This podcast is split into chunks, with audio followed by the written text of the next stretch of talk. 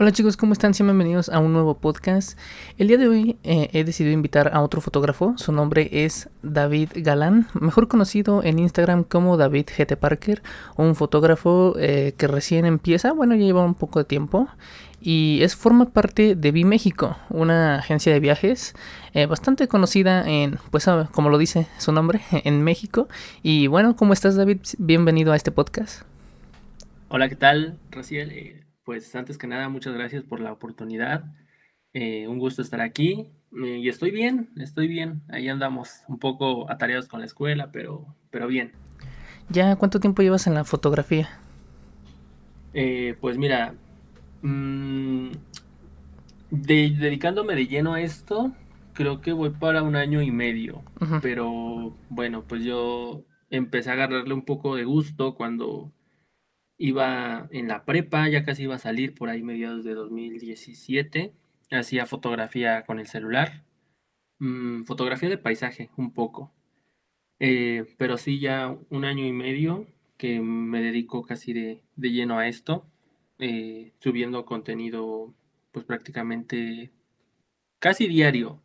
Eh, el primer año, sí, ahora sí que de lunes a, a viernes eh, yo subía foto, eh, e incluso hasta domingo prácticamente. Eh, pero bueno, ahorita ya por cuestiones de la escuela, pues subo un poquito menos, pero sigo constante, no he dejado de subir. ¿Y cómo fue el proceso de decisión de tu primera cámara? Porque si no me equivoco, tienes una Canon SL2, ¿no? sí es esa, ¿no? Sí, correcto. Entonces esa cámara no es, o sea, la, muchos la toman en cuenta como de iniciación, pero yo la siento con un paso más arriba, porque yo siento que de iniciación son cámaras sin pantalla abatible. Es cierto que la Canon SL2 no marca una diferencia tan grande de esas, pero la pantalla es una gran ventaja. Y, es una gran cámara, una cámara por encima de otras cámaras de iniciación como la T6 o alguna Nikon D3500. Pero ¿cómo fue el proceso en que tú, o sea, escogiste esa cámara? ¿Por qué escogiste esa cámara? Sí, estás en lo correcto. Eh, mira, te explico brevemente. Eh, cuando estuve en la universidad, bueno, estoy todavía, pero cuando me iba a tocar la materia de fotografía, eh, pues yo ya tenía claro, ¿no? Que me quería dedicar a esto. Antes de, comprar la cámara, pues yo veía varios este, canales de YouTube de cómo tomar fotografía y, tal, ¿no? entonces, pues yo las personas que, que yo veía ejemplo, señor Z o Marcos Alberca, veía que tenían Canon. Entonces, pues evidentemente, pues sus cámaras son mucho mejores, eh, a un precio muy elevado. Pero bueno, yo por eso como que me decanté un poquito por Canon. Eh, probé Nikon como tal, pero no sé, como que no...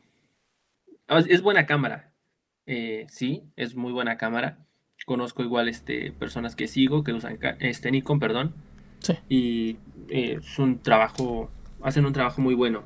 Pero bueno, yo me decidí por la SL2, a diferencia de una T5, una T3, una T7 incluso.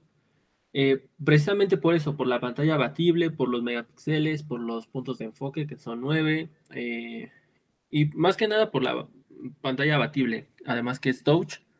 Entonces, este, al momento de, de tomar las fotos te hace un poquito más, más práctico si lo quieres tomar de distintos ángulos, el contrapicado, en picada, eh, te facilita un poquito más las cosas. Entonces, básicamente por, por eso, no, no, no hay mucha diferencia, pero mm, por eso, básicamente. Sí, eh, y no solamente la, la, pantalla abatible no solo funciona para, para bloguear, sino para múltiples cosas. Eh, de hecho, para la fotografía de comida es muy útil es como si tuvieras un, un, monitor externo, obviamente no de esas dimensiones, pero sí, sí te ayuda muchísimo. No, obviamente el monitor externo estamos hablando de algo más cómodo, más funcional, pero la pantalla abatible sí te ayuda mucho en, en ese aspecto, de, de, poder observar en la pantalla, pues, en la manera en que tú colocas la cámara, ¿no? Porque luego la tienes que colocar, este, con, sí, en cenital o, o con, o en picado entonces, bueno, que es lo mismo, ¿no? Se le llama así. Cenital y picado, creo que es igual, ¿no? Sí. Cenital o picado. Eh, entonces, tú no puedes estar encima de la cámara si es que la colocas en una posición muy alta. Entonces, necesitas de la pantalla para, para observar qué está viendo la cámara. Totalmente. Sí, y también digo, la decisión fue porque varios de mis compañeros solamente la iban a ocupar para la clase de fotografía y yo no. Yo tenía claro que quería, pues sí, dedicarme un poquito más a esto de lleno. Quería practicarlo más, quería llevarlo a una forma un poquito más profesional.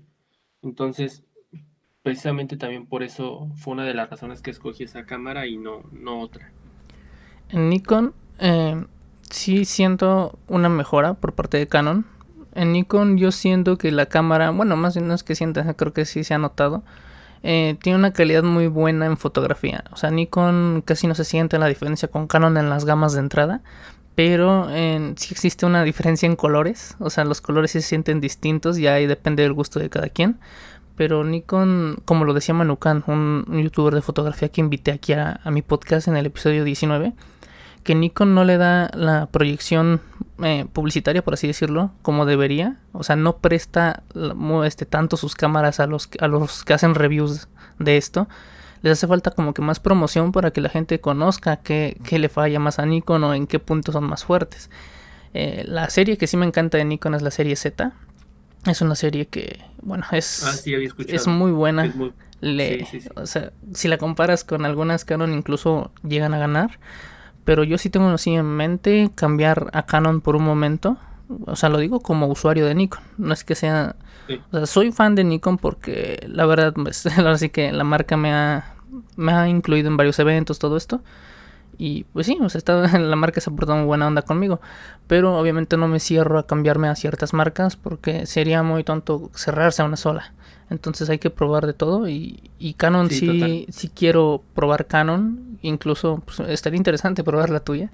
Y una cámara que yo quisiera, o sea, que está dentro así como que es económica, eh, bueno, en cierto punto, y es muy buena, es la Canon M50, creo que tiene un enfoque en video muy bueno cosa que a Nikon sí bastante bueno muy buenísima es una buena cámara por el precio y tiene un enfoque muy bueno a diferencia de Nikon que sí es un punto muy débil que tiene que el enfoque no es tan preciso en video más bien no es un no tan buen enfoque en video.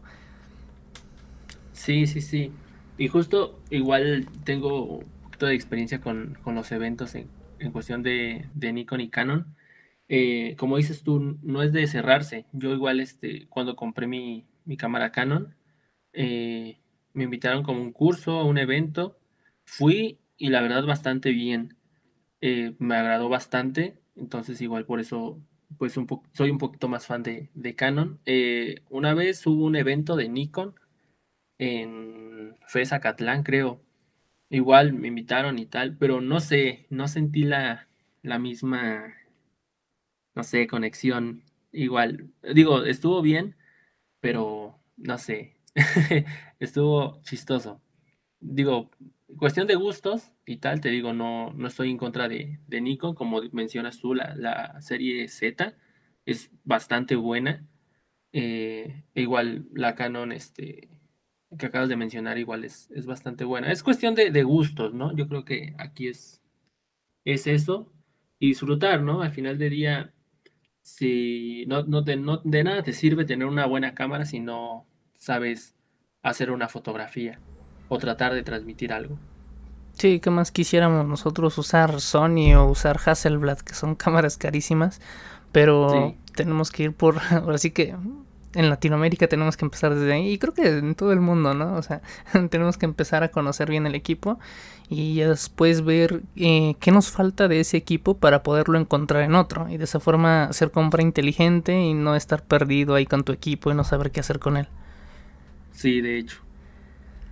Sí, esas es que Nikon es muy sí es muy raro, o sea, sí siento que sí le, sí le falta eso de, de prestar más sus equipos para que los analicen y, sí, Canon sí me gustaría pues utilizarlo en, un momento. Y acerca de, bueno, yo creo que lo comenté al, sí, sí lo comenté al principio del podcast. Tú eres parte de una agencia de viajes eh, que se llama Biméxico. Sí es una agencia, ¿no? Exactamente, sí es una agencia de, viajes que hace tours por los lugares más bonitos de, México, eh, pueblitos mágicos, algunas playas. Sí. ¿Y cómo, ¿Cómo entraste ahí? O sea, Vi México es un... O sea, tú eres fotógrafo, es evidente de, que de, la agencia, eh, pero ¿cómo fue que entraste a Vi México? Eh, pues mira, yo entré porque ellos me contactaron, digo, tuve la fortuna de que ellos me hayan contactado y no yo haya como que pedido entrar, ¿sabes? Sí. Eh, como te mencioné, eh, hubo un tiempo donde yo fui súper constante, tenía claro, muy claro eso, de ser constante, subir material, tratar de, de hacer lo mejor posible, eh, mejorar. Tenía un poquito más de tiempo, ¿sabes? Entonces hubo un día en donde me llegó un mensaje de, de Vi México. Me dijeron, hola, ¿qué tal? Este, pues vimos tu trabajo, nos gustó y queríamos saber si quieres formar parte de, de Vi México. Si quieres más información, este, pues te damos el número de WhatsApp. Al principio, pues es extraño, ¿sabes? Yo como que dije, mm, ¿es real o no? Sí, te, la piensas. sí, me metí a su, a su Instagram y pues, tenían bastantes seguidores. Eh, el feed bonito, tal, se veía bien. Eh, no sé, al principio me, me, causó como que un poquito de, de, inseguridad, ¿no? Porque pues te la pintan, pues por así decirlo, bonito y tal. Indagué bastante antes de darle una respuesta. De hecho, pues no sé, igual soy el, el primero o no sé, que se haya tardado bastante en dar un sí de los que han entrado. Obviamente no es nada malo, pero pues obviamente al principio pues tienes que desconfiar un poco, ¿sabes? Eh, entonces indagué, contacté a personas que, que, vi que habían viajado con ellas, me dijeron que no, que todo chido, que como tal es una, una agencia de viajes, hacen tours y todo bien. Eh, tardé como una semana, semana y media. Hablé con un chico que es el encargado ahorita de ahí. Me explicó cómo estaba la onda. Y pues ya, decidí entrar, probar. Me dijeron que, o sea, como tal no había ningún contrato, es solamente viajar, que te guste viajar. En cuestión mía, pues sí es hacer fotos. Eh, 70 fotos aproximadamente por viaje. Y pues ya, el día que tú quieras salir, pues adelante, te dan las gracias y si quieres volver algún día, pues igual, sin resentimiento, sin nada y todo chido. Ah, está muy padre, entonces una forma de, por así decirlo, de darte un sueldo es el viaje, ¿no? Sí, sí, sí, sí, te, sí, el viaje tú no, no pagas nada. Eh, por ejemplo, antes que no estaba esto de la pandemia, pues les iba un poco, o bueno, les iba muy bien entonces había para pagar este comisiones. Eh, por ejemplo, si tú eh, conseguías llevar 20 personas o 10, las que sean, te daban este un 10% de ese viaje por cada persona que, que tú llevaras. E igual este cuando tú ibas de, fotógrafo o de coordinador, te daban este viáticos, te daban de 300 a 400 pesos para que cubras lo de tu comida. Te digo eso cuando pues, les iba bien. A mí todavía me tocó un poquito esos viajes. Ahorita, pues por cuestiones de la pandemia, pues está un poquito crítico el asunto, pero pues con que te den el viaje gratis y vayas a conocer, pues creo que creo que está bien. Sí, depende del también depende del tiempo, ¿no? Tu tiempo, porque a veces no siempre puedes este estar viajando cada fin de semana, a veces, aunque, aunque suene muy bonito y todo, sí es desgastante estar viajando constantemente. Sí, bastante. Digo, eso le sirve bastante para los que están en la ciudad, porque la agencia está en, Ciudad de México. Em, digo, yo vivo aquí en el estado, entonces sí es un poquito más complejo, te tienes que levantar temprano, eh, checar lo de el transporte de aquí a allá, bajita la mano, pues si te gastas igual unos 300, 400 pesos. Sí, entonces ahí lo único rentable que vienes obteniendo es el, viaje, ¿no? En sí. Sí, la, la, experiencia, conocer gente, o sea, conoces personas bastante buena onda. De todo un poco, ¿no? Pero en mi experiencia he conocido gente muy, muy buena.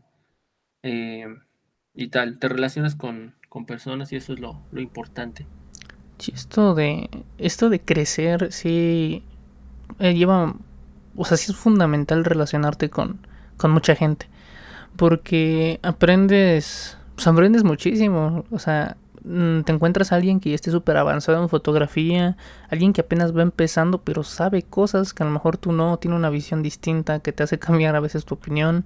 O sea, son como que, sí, una lluvia de, de pensamientos que, que caen en tu cabeza que hacen que, que, nutras más tu mente y de esa forma pues te puedas desempeñar mejor. Y sí, estoy de acuerdo con eso. O sea, yo sí lo veo como una, una buena opción para los que están más cerca. Pero bueno, en tu caso pues te gusta y pues qué chido que lo disfrutes, que, que vayas al viaje, puedas, o sea, hasta para tu portafolio, supongo que obtienes fotografías de los viajes, ¿no?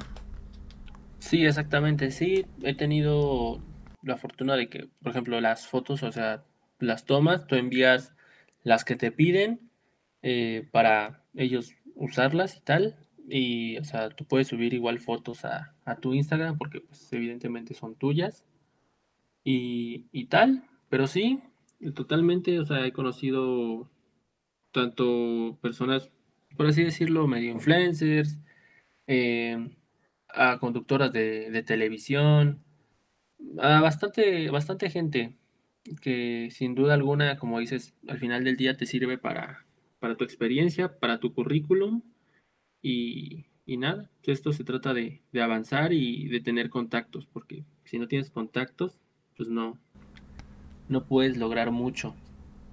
Cuando un cliente llega normalmente, bueno, cuando tú, tú le muestras todos tus viajes, todas las fotos de muchísimos lugares y eso creo que le brinda confianza, ¿no? El cliente dice, ah, pues entonces ha estado en muchos lugares, tiene muchísimas fotografías, entonces a eso es lo que, bueno, es un incentivo para que ellos, este, bueno, te contraten y confíen en tu trabajo. Sí, sí, totalmente. Sí les da un poquito más de seguridad, ¿sabes? Igual, evidentemente hay que ser este, respetuosos, eh, tratarlos bien, con amabilidad y pues sí, si les interesa tu trabajo y tal, te, te contactan y te contratan. Tú teniendo ya un portafolio más amplio, creo que ya puedes llegar a ese punto de, de saber cobrar y cobrar bien y dar el servicio bien? Eh, pues mira, en cuestión de, de, eso, la verdad es que sí me ha costado un poquito, ¿sabes? Evidentemente, eh, cuando empecé recién, eh, igual traté de informarme y decía, no me acuerdo a quién, a quién vi, pero vi en un video que decía que así fueran 10 pesos, 20 pesos deberías de, cobrar. Porque si siempre haces un trabajo gratis, o sea, en cuestión de, que una persona te, te, contacte, ¿sabes? Y que diga, oye, ¿cuánto me cobras por esto? Evidentemente cuando son colaboraciones, pues, pues no. Pero te digo, si, una persona llega y te dice, oye, ¿cuánto me cobras por, por hacer una sesión? Dice, si sean 10 pesos, dice, tú, tú cóbralos, porque la gente para que la vea gente que, no, perdón, para que la gente vea que, que no estás regalando tu trabajo. Dice, a ti te costó tu cámara, te costó aprender, eh, te va a costar tu tiempo. Entonces, cobra aunque sea algo, algo mínimo. Y eso lo tuve bien, bien, bien claro. Recuerdo que la primera sesión que, que yo hice, eh, la cobré en 50 pesos, creo. Eh, di un montón de fotos, ¿no? Igual ahí editadas nada más de, color y, tal. Pero sí me costó un poquito mm, darle un poquito de, valor a, mi trabajo. Ahorita, pues, mi forma de, cobrar es preguntarle al cliente, ¿qué necesitas? ¿Cuántas fotos? ¿Dónde? Eh, ajá, ¿y cuánto tiempo? Eh, y ya en base a eso, pues ya hago un tipo de presupuesto, eh, saco un porcentaje de, del equipo que uso, del tiempo que voy a estar a lo mejor editando, de cuánto tiempo me voy a aventar y todo eso. Digo, ya es un presupuesto que a lo mejor va de los mil, eh, quinientos, varía dependiendo de, de cuántas fotos necesite el cliente. Sí, es que eso sí es evidente, lo de... Y creo que yo lo he visto así en muchos consejos de que si tomes como base el porcentaje de tu cámara, quizá el 10% o el 5%, dependiendo, o sea, cuánto tiempo vas a estar y todo eso como tú lo mencionas. Y también pensar eh, en la postproducción, o sea, qué vas a corregir. Y obviamente tomar las fotos bien para no tener que corregir tanto o tener la visión clara, porque a veces uno toma la foto porque sabe qué va a hacer en postproducción, o sea, específicamente, o sea, por ejemplo, compone todo el cuerpo porque sabe que va a borrar el fondo y lo va a cambiar y lo va a poner, lo va a mover, ¿no? En otro en otro sitio. Pero es una idea que ya tienes en mente o a veces este se toma la foto porque así porque así va pero a veces el cliente cambia de opinión y te dice, oye, esta me gustó y quiero que la edites. Entonces eso ya tiene un costo adicional. Sí, sí, sí, totalmente. Ahora sí que al cliente lo que pida y pues ni modo, pero también pues va a costar, ¿no? Si pide un fotomontaje o, o tal que lleva más tiempo, pues sí, evidentemente, pues es un costo extra. Y digo, ahorita igual por el lugar donde estoy, quizá no se aprecia mucho el trabajo de, de fotógrafos, ¿sabes?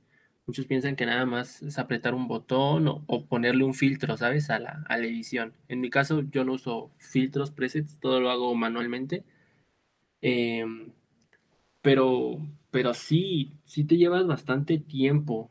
Y tampoco soy gandalla, creo que igual casi la mayoría de mis clientes son personas jóvenes que están tratando, bueno, trabajan, estudian y hacen el esfuerzo, ¿no? Yo considero un poquito eso ahorita, ahorita que todavía me puedo permitir eh, esa libertad, ¿no? De decir, vale, pues le está echando ganas el chavo, quiere fotos bien, eh, vale, pues a lo mejor no le cobro tanto como a lo mejor a, a una persona adulta o a lo mejor a una agencia, ¿sabes? Entonces, creo que por eso también he tenido ciertos clientes. No digo que regalo mi trabajo, aunque sí considero que, la gente debería apreciar más el trabajo que realizamos los, los fotógrafos.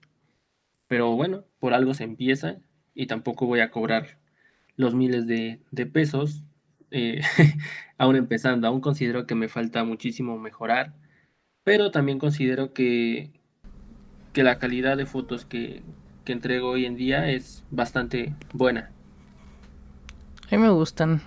Pues Mira, viendo tu Instagram, o sea, yo ya no soy un fotógrafo tan activo como antes, porque últimamente me estoy dedicando a otras cosas, pero no lo he dejado del todo. Pero viendo tu Instagram veo que sigues una paleta de colores muy similar. Entonces, este, bueno, les voy a decir su Instagram. Es David-GT Parker. Para que ustedes lo busquen y vean sus fotos. Igual si ustedes quieren algún trabajo de mi amigo, pues ahí lo pueden ver. Y veo que sigues una paleta de colores muy similar. Eh, ¿No has este recibido comentarios negativos ante eso? Porque veo que, bueno, constantemente muchos fotógrafos de arriba pues pues dan ese consejo, ¿no? De que no este no seguir, o sea, ciertos estilos de otros, pero a veces eso te funciona para aprender a tú conseguir tu estilo. O sea, te, te funciona para tú, así, pues sí, conseguir ese estilo ese estilo propio. O sea, para aprender tienes que empezar a tomar de referencia el trabajo de alguien más. Y después de eso ya tú vas cambiando tu forma de trabajo, tu, quizá tu paleta de colores y todo eso. Pero no es este como que tú cómo te sientes, o sea, siguiendo esa paleta de colores de Blue Antil que es muy que es muy popular últimamente. Sí, sí, sí. Pues mira, creo que los colores vivos a mí me gustan mucho. Por ejemplo, mi color favorito es el, azul, el rojo em, y tal. Por ejemplo, ahorita he estado dejando un poquito el verde. Si notas en, mis fotos, un poquito el verde. Antes no me gustaba y lo cambiaba todo a, amarillo o a naranja. Em, pues no sé, considero que ahorita no, no he recibido ningún comentario así negativo sobre el color de, mis fotos. Eh, hasta creo que pues me han dicho que, ya tengo ese estilo, ¿sabes? Eh, digo, ven una foto por ahí, pues ya saben como que es mía, ¿sabes? O sea, sin necesidad de, ver a lo mejor el, Instagram. Eh, ya como que esos colores los relacionan un poco a mí. Eh, no los, o sea, a pesar de que me gustan un poco vivos, no los hago así súper saturados, como por ejemplo, hay una cuenta que se llama Scart, no sé si la, conozcas. Mm, me suena, pero no. Eh, por ejemplo, ellos igual les gustan bastante los colores, pero los saturan demasiado. Digo, me gusta, pero no es como mi estilo, ¿sabes? Creo que no he hecho una foto así como que los colores tan saturados, tan, tan vivos. Digo, no sé si ahorita tenga la oportunidad de medio buscar, si no después. Eh, pero bueno, entonces yo, en cuestión de colores, pues creo que ese es como tipo mi estilo por ahora. Digo, este, supongo que habrá algún fotógrafo ya reconocido que tenga colores similares. Hasta ahorita me he dejado de, de fijar, ¿sabes? En, en, los fotógrafos conocidos. O sea, sigo su trabajo y tal, pero no es que diga, ah, voy a intentar imitar una foto de, de él o voy a intentar imitar unos colores de, de él, su estilo. No, simplemente yo agarro los programas, eh, ajusto los colores como yo siento que se ven mejor y, y ya. En cuestión de retoque de, de piel intento de que, que, sea como que lo más natural posible, ¿sabes? Que quede lo más natural posible. Sí, la piel nunca, la piel nunca debe ser alterada. Ajá, mucha edición. O sea, me llevo bastante tiempo, pero precisamente por eso, para que trate de ser como que lo más natural posible. O sea, si hago separación de frecuencias y tal, do eh, quito las imperfecciones, las manchitas que tiene la persona, ¿no? Como tal. Pero igual no trato de que sean así como que se vea súper, súper, súper editada. Sí, siempre se debe mantener ese estilo de que es real, ¿no? Ajá.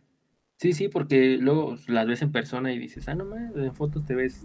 sí, sí, no manches, la que le tomaste en las fotos se ve, se ve diferente, ¿no? sí, sí, sí. O ella fue la que le tomaste foto, no manches, ni parece que sea ella, así, ¿no? Sí, sí, sí. Pues fíjate que el Blue Antil, o sea, sí es un. Se ha vuelto una tendencia. Y pues a mí no es como que me guste seguirlo, pero tengo muchas fotos de Blue Antil. O sea, ese estilo de... Blue Antil es como azul, la mezcla entre naranja y, azul, que son colores opuestos en la paleta de colores. Todo color opuesto entre sí en paleta de colores se ven bien, combinándolos. Entonces, este, se convirtió en un estilo eso de Blue Antil. Y a pesar de que no soy muy partidario de usarlo, no sé por qué, pero se ve muy bien. Sí, sí, sí. O sea, se podrá ver repetitivo quizá en muchos fotógrafos, pero se ve bien. Sí. Ah. Sí, sí, sí. Eh, es como que muy bonito de, ver, de apreciar. Eh, sí, evidentemente, por ejemplo, en las fotos que, subí de, mi primo Brandon, donde está con el teléfono, las primeras dos ese tipo, ese, ese estilo. Ya la otra, si te das cuenta, es el, el fondo desaturado, en blanco y negro y él solamente ahí, ¿no? A, color con el corazoncito roto. este, iba a seguir igual ese, ese patrón de, color de Blue Antil, pero no sé, esas fotos me transmitieron hacer eso que, yo hice.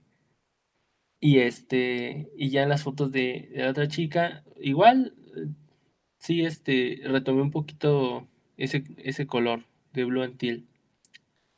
Y ya en las últimas que subí fue una mezcla porque te das cuenta, eh, hubo unas donde el verde destaca más.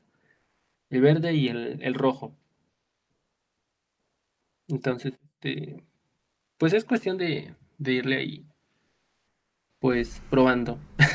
sí, ustedes pueden buscar en, no sé, en Google tal cual, en la rueda cromática así rueda cromática, rueda de colores o círculo de colores y se posicionan en un color, en cualquier en el que ustedes quieran al final de la rueda y observan en una línea recta imaginaria qué color es opuesto a él del otro lado de la rueda. Entonces eso sirve para que ustedes combinen ropa, combinen este no sé, cosas de su cuarto, incluso si eh, ustedes este, son fotógrafos y están escuchando este podcast, también hacer combinaciones eh, para, para sus fotos. Y sí funciona, o sea, parece este, simple, pero hasta en eso hay matemáticas, hasta esto hay, este... Eh, pues sí, ahora sí que el color, todo esto, en hexadecimal, incluso se llegan a utilizar números hexadecimales para los colores. Entonces es muy, eh, parece simple, pero sí hay muchas cosas detrás de la fotografía. Y bueno, tú en base a lo que, a la cámara que has estado utilizando, lo que has logrado, en lo que has trabajado, eh, y de acuerdo a lo que piensas que te hace falta en una cámara, ¿qué cámara dirías tú o cuál será la próxima que tú compres? ¿Cuál consideras tú que sería la cámara para dar un salto más? Obviamente sin, sin llegar a una, una, gama tan, tan, tan, tan alta, o sea, no yéndonos tan lejos, pero un, un, pequeño salto, un mediano salto a una nueva cámara. ¿Cuál crees que tú, bueno, cuál cámara escogerías más bien? Mm, buena pregunta, buena pregunta, bro. pues mira, en el curso que me dieron en, en Canon, mencionaban eso, ¿no? Eh, aprovechar o darle el máximo partido a, la cámara que tienes. Eh, evidentemente, pues sí, ¿no? Me gustaría tener una cámara, por ejemplo, una Sony, eh, una, una Canon, la... Ah, rayos, no me acuerdo cómo se llama la... El sistema mirrorless, ¿no? O full frame. Sí, sí, sí, exacto. Entonces, pues me gustaría ahorrar bastante y dar ese salto a lo mejor a, ese tipo de cámaras. Em, a lo mejor ahorita lo que invertiría sería en un lente que me, pueda facilitar eh, un poquito más de, de calidad. A lo mejor ahorita para retrato yo uso el 50 milímetros 1.8. A lo mejor comprarme el 1.2 o el 1.4. O el... Hay otro. yo soy un poquito bastante malo para, para los nombres. Pero es el 1835, creo. Si no me equivoco. Ese, ese lente se me hace muy bueno y me gustaría tenerlo. Entonces, antes de, comprar una cámara, a lo mejor la 6M mm, o tal, me gustaría comprar este lentes. Muy, muy buena respuesta, ¿eh? Sí, obviamente yo esperaba que, bueno, me mencionas una cámara, pero lo que dices es correcto y creo que esto va a un consejo también para los que estén escuchando esto. Eh, antes de, bueno, si ustedes sienten que su cámara no da un, este, un rendimiento como ustedes quisieran, créanme que son ustedes. la cuestión aquí es el lente, o sea, no solamente es el cuerpo de la cámara, son los lentes. Y a los números que se refiere David es que mientras más bajo sea el número, no sea 1.8, 1.5, 1.2, mientras más bajo es el número, el lente permite una mejor entrada de luz y eso hace que tus fotos queden más detalladas, eh, cambia la profundidad de campo y obviamente el enfoque. Entonces estas, estas cuestiones de los números este, influyen mucho en los lentes. Entonces, si sientes que tu cámara no está teniendo ese, esa calidad o ese rendimiento que tú quieres, no es tanto el sensor, sino también es la construcción del lente, porque quizás estás usando el lente de kit. Entonces, ya cuando tú experimentas con nuevos lentes, ahí te das cuenta que tu cámara es capaz de hacer lo que sea con, una, con un gran lente. Entonces, pues muy, muy buena respuesta tuya. Entonces, pues a lo que ya dando respuesta al, cambio de cámara que tú darías sería, pues no sé, el sistema mirrorless y al full frame, ¿no? Cualquiera de las dos. Exactamente, sí. Sí, pero te digo que por eso necesitaría ahorrar, pues sí, bastante. Ya estoy haciendo ahí la alcancía. ese, ese salto, pero bueno, o sea, como tú mencionas, pues si tú sientes que ahorita estás bien así, pues así debes de, de seguir. O sea, si sientes que estás trabajando bien, pues creo que pues no hay prisa. Y pues con que vayas así, poco a poco, como has ido trabajando, pues excelente. Mejor así ir invirtiendo en lentes para probar cosas nuevas. Y, y sí, o sea, el sistema full frame eh, es prácticamente como frame en inglés, cuadro full eh, completo. Es, es un formato de cuadro completo Normalmente las cámaras de iniciación son APS-C, que es un formato un poquito más recortado, el sensor es más pequeño y en full frame es más grande. Entonces, ustedes se pueden imaginar todo esto, o sea, mientras más grande es el, es el sensor, mejor calidad, mejor, o sea, muchas cosas, para que me meto en rollos, pero mientras más grande sea el sensor, es mejor, porque te da una calidad bestial muy distinta a todo esto. Y el sistema mirrorless quiere decir sin espejo. O sea, cuando ustedes toman la foto, pueden en una cámara de iniciación pueden escuchar el, sonidito, ¿no? De, que se toma la fotografía. Lo que pasa ahí es que hay unos espejos que obtienen la imagen, la rebotan hacia la parte de arriba y después, eh, bueno, no les voy a decir el nombre técnico de esas porque es mucho rollo, pero eso hace que se cree la imagen. O sea, son unos espejos que, que hacen eso. Y en el sistema mirrorless solamente es el sensor y el procesador ya se encarga de interpretar toda la información de la imagen para convertirla pues tal cual en una foto. Sí, sí, sí. Perfecto, bro. Sí, estás en, todo lo correcto. Entonces, por esas razones, David, pues próximamente se quiere cambiar. Bueno, quizá no pronto, pero se quiere cambiar a full frame o a mirrorless. Sí, sí, sí. Y justo lo que hace cara a una cámara es eso, el sensor, justo, porque muchos piensan que es el cuerpo o o tal, pero no, lo que hace cara a una cámara es el sensor, porque justo diste en el clavo, o sea, el sensor es el que te permite una, una calidad bestial, todo depende de, del sensor. Y creo que eh, muchas personas se piensan que, por ejemplo, sus teléfonos, que tienen que 64 megapíxeles y tal, pues no, no le llegan ni a los talones a, a una cámara, ¿sabes? O sea, sí, a lo mejor sí te da un zoom y tal, pero al momento de editarla, te digo porque me ha pasado, pues no, se, pixelea, se pixelea bastante. Entonces, este, pues no, no, no se llega a comparar. Evidentemente da, da, un buen resultado, ¿no? Para algo instantáneo y tal, pero si quieres ya dedicarte profesionalmente, no puedes tomar a lo mejor fotos con tu celular. Si es que ya vas a trabajar bien, ¿sabes? Si vas a ser profesional con un teléfono, creo que... Porque hay gente que sí es profesional con un teléfono, sí se puede lograr. Pero son teléfonos, no sé, Samsung gama alta, el último iPhone. Y esos teléfonos pues ya te permiten pues trabajar mejor. Y son teléfonos que cuestan lo de una cámara. Entonces eh, estoy de acuerdo en que estén caros. La verdad me parece excelente idea que estén caros esos teléfonos porque si no hay una diferencia tan abismal en la fotografía y bueno, los fotógrafos no se quedan sin trabajo y la gente que solamente quiere fotos muy chidas para cuando salen no tienen que cargar un equipo pesado, sino que llevan su teléfono y ahí tienen todo.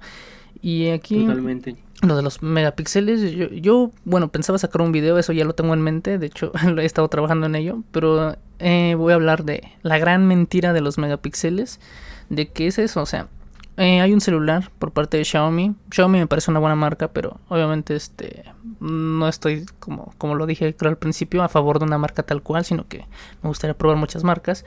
Pero Xiaomi tiene un teléfono con 108 megapíxeles. Entonces yo vi una anécdota que un usuario de Xiaomi le dijo a un usuario de iPhone, oye, ¿por qué tu iPhone de 12, de 12 megapíxeles toma mejores fotos que mi Xiaomi de 108. Y bueno, este tipo de que el que tenía el iPhone le dijo que era por el sensor. Eh, no sé si lo haya entendido tal cual el, el, usuario de Xiaomi, pero lo que pasa aquí es que los megapíxeles te permiten obtener fotos más grandes. Porque supongamos que existe un cuadro y en ese cuadro tenemos muchos cuadritos. Entonces, mientras más grandes son los cuadritos, obviamente menos megapíxeles son. Esos serían los megapíxeles. Pero Mientras más megapíxeles existan, más pequeños son los cuadritos, lo que te permite imprimir quizá o realizar fotos más grandes, porque hay cámaras de 100 megapíxeles profesionales, pero son para impresión, específicamente para imprimir cosas demasiado grandes para ponerlas en un edificio o algo así. Pero lo que sucede aquí es que Xiaomi apunta a eso, o sea, quiere una foto que tenga, bueno, una cámara que pues puedas hacer un zoom bastante amplio para poder pues ver desde lejos, ¿no? Eso para eso funcionan los megapíxeles y también para crear una imagen pues más grande como tal, tal cual con la cantidad de cuadritos que están dentro de, del cuadro principal. ¿Y qué pasa aquí? O sea, eh, al haber tantos cuadritos pequeños, la tiene que entrar mucha información en cada cuadrito. Entonces, eh, sonará raro, pero quizá el tiempo en que se toma la foto no alcanza a entrar tanta calidad para rellenar, o tanta luz para rellenar todos los megapíxeles, todos los cuadritos, que tienen otro nombre, pero no alcanza, por así, por así decirlo, el tiempo o la luz para llenar todo, porque el sensor está limitado. Entonces, al haber un teléfono con un mejor sensor, y menos megapíxeles da tiempo a que la luz y la información rellenen perfectamente solo esos 12 megapíxeles en vez de 108 y así obtengas mejor calidad que el de 108. Totalmente de acuerdo, hermano. Entonces, por parte de que está un poquito en peligro la fotografía, pues yo no lo vería tal cual así. o sea, de que los móviles quieran acabar con las cámaras, no lo creo. Pero sí, sí. Lo de que un teléfono de gama alta supere una cámara de iniciación, ahí sí lo veo un poco posible. Sí, se le puede asemejar la, la calidad, sí. Al menos que el que tenga la cámara de iniciación invierta en lentes más costosos y de nuevo las cámaras ganan. Sí. Sí, sí, sí, es un equilibrio de lente, la cámara y saber usar los, los parámetros. Y en un celular tienes todo, o sea, tienes el sensor, tienes el, el lente, por así decirlo. O sea, tienes todo ahí, pero de una manera tan pequeña que realmente no te alcanza para hacer lo mismo con la cámara. Sí. Sí, David, así es. Y pues este, algún proyecto que tengas en mente, bueno, ahorita a corto plazo, algo, algo que quieras hacer o quieres seguir con la fotografía, ¿cómo, cómo andas con, con tus ideas ahí? pues, mm, ¿cómo decirlo, hermano? Ahorita estoy un poquito centrado en, en la escuela, ya me falta, pues por así decirlo, un año, bueno, un poquito menos, acabo a finales de diciembre o principios de enero, ya mi carrera. Entonces, pues me gustaría dedicarle, pues, el tiempo, ¿no? Que, se necesita. También estoy viendo lo del servicio. Eh, en cuestión de fotos, sigo subiendo, pero por ejemplo, antes subía de subía lunes, miércoles y viernes. Ahorita van dos semanas que solamente subo los lunes. No me alcanza el tiempo para, para estar subiendo fotos y editándolas, porque te digo que este se lleva bastante tiempo, al menos yo me llevo pues una hora por, por foto o un poquito más, no, una hora más o menos por foto. Entonces, si subo cuatro fotos, cinco, pues son cinco horas. Em, entonces, Ahorita no, no me da mucho el tiempo.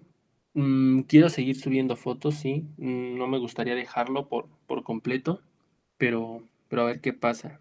Mm, proyecto como tal, pues ahorita no. hasta el momento, hoy día no. Eh, dejé mi canal de, de YouTube, dije que, que, estaría por ahí, pero por, por lo mismo, por el tiempo no, no, no lo tengo. Eh, hay un chico que igual me, contactó para que le edite yo unos videos. Eh, ahorita, pues no me ha mandado nada. pero, pero sí, o sea, todavía la semana pasada le edité el último video. Eh, y pues ahí seguimos. Digo, es una entrada extra de dinero. Que la verdad, pues sí, sí me ayuda un poquito porque a veces por las fotos, cuestiones de pandemia, pues mucha gente todavía pues no, no se anima y lo entiendo y está muy bien. Entonces, este, pues una entrada por ahí de, dinero no, no te hace mal. Digo, las desveladas son las buenas, pero al final del día uno tiene que echarle ganas, ¿no? Si, si nos rendimos ahorita, ¿qué va a ser cuando ya estés trabajando?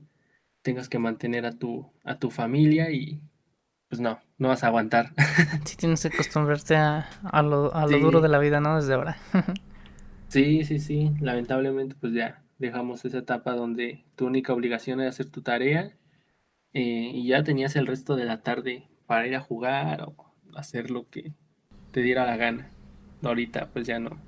Digo, tampoco estoy tan viejo, tengo 20 años, pero pues sí hay que irse acoplando, irse acostumbrando, ¿no? Para que ya cuando de verdad esté lo bueno, no lo sientas tan pesado.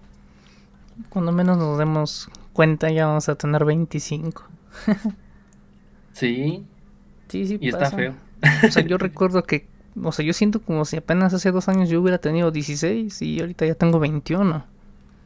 Sí, sí, sí, está, está canijo. Se pasa bastante rápido el tiempo. No sé, creo que, bueno, yo lo sentí a partir de 2010 de 2010 para acá el tiempo se fue como que bien rápido. Sí, súper veloz. Sí, sí, bastante. Pues bueno, David, te agradezco muchísimo el tiempo que, que me brindaste para, para venir aquí a platicarnos de lo que haces y todo esto. Te lo agradezco muchísimo y neta, muchas gracias. Y pues si nos puedes repetir tus redes sociales para que te sigan. No, pues al contrario, gracias a ti por, por darme esta oportunidad, que tus seguidores pues me conozcan. Eh, claro que sí, eh, David GT Parker, eh, David-Parker en, en Instagram. Eh, Twitter también tengo, casi no lo uso, pero ahí está, por si quieren seguirme. Pues nada, muchísimas gracias a, ti, espero que pronto se dé la, ocasión de, conocernos, hacer algo juntos, ya personalmente. Y pues aquí andamos, hermano, por cualquier cosa. Ah, claro, me encantaría y pues, ¿por qué no este que, que vengas de nuevo a otro episodio? Estaría cool para hablar de otros temas. Sí, claro. Yo encantado. Ahí cuando, cuando se pueda, nos organizamos y así como hoy lo hacemos. Vale, David, muchas gracias. Y bueno, mi nombre es Raciel Ramos. Esto fue un episodio más de Creatividad Infinita. Y me despido, nos vemos en un próximo episodio. Adiós.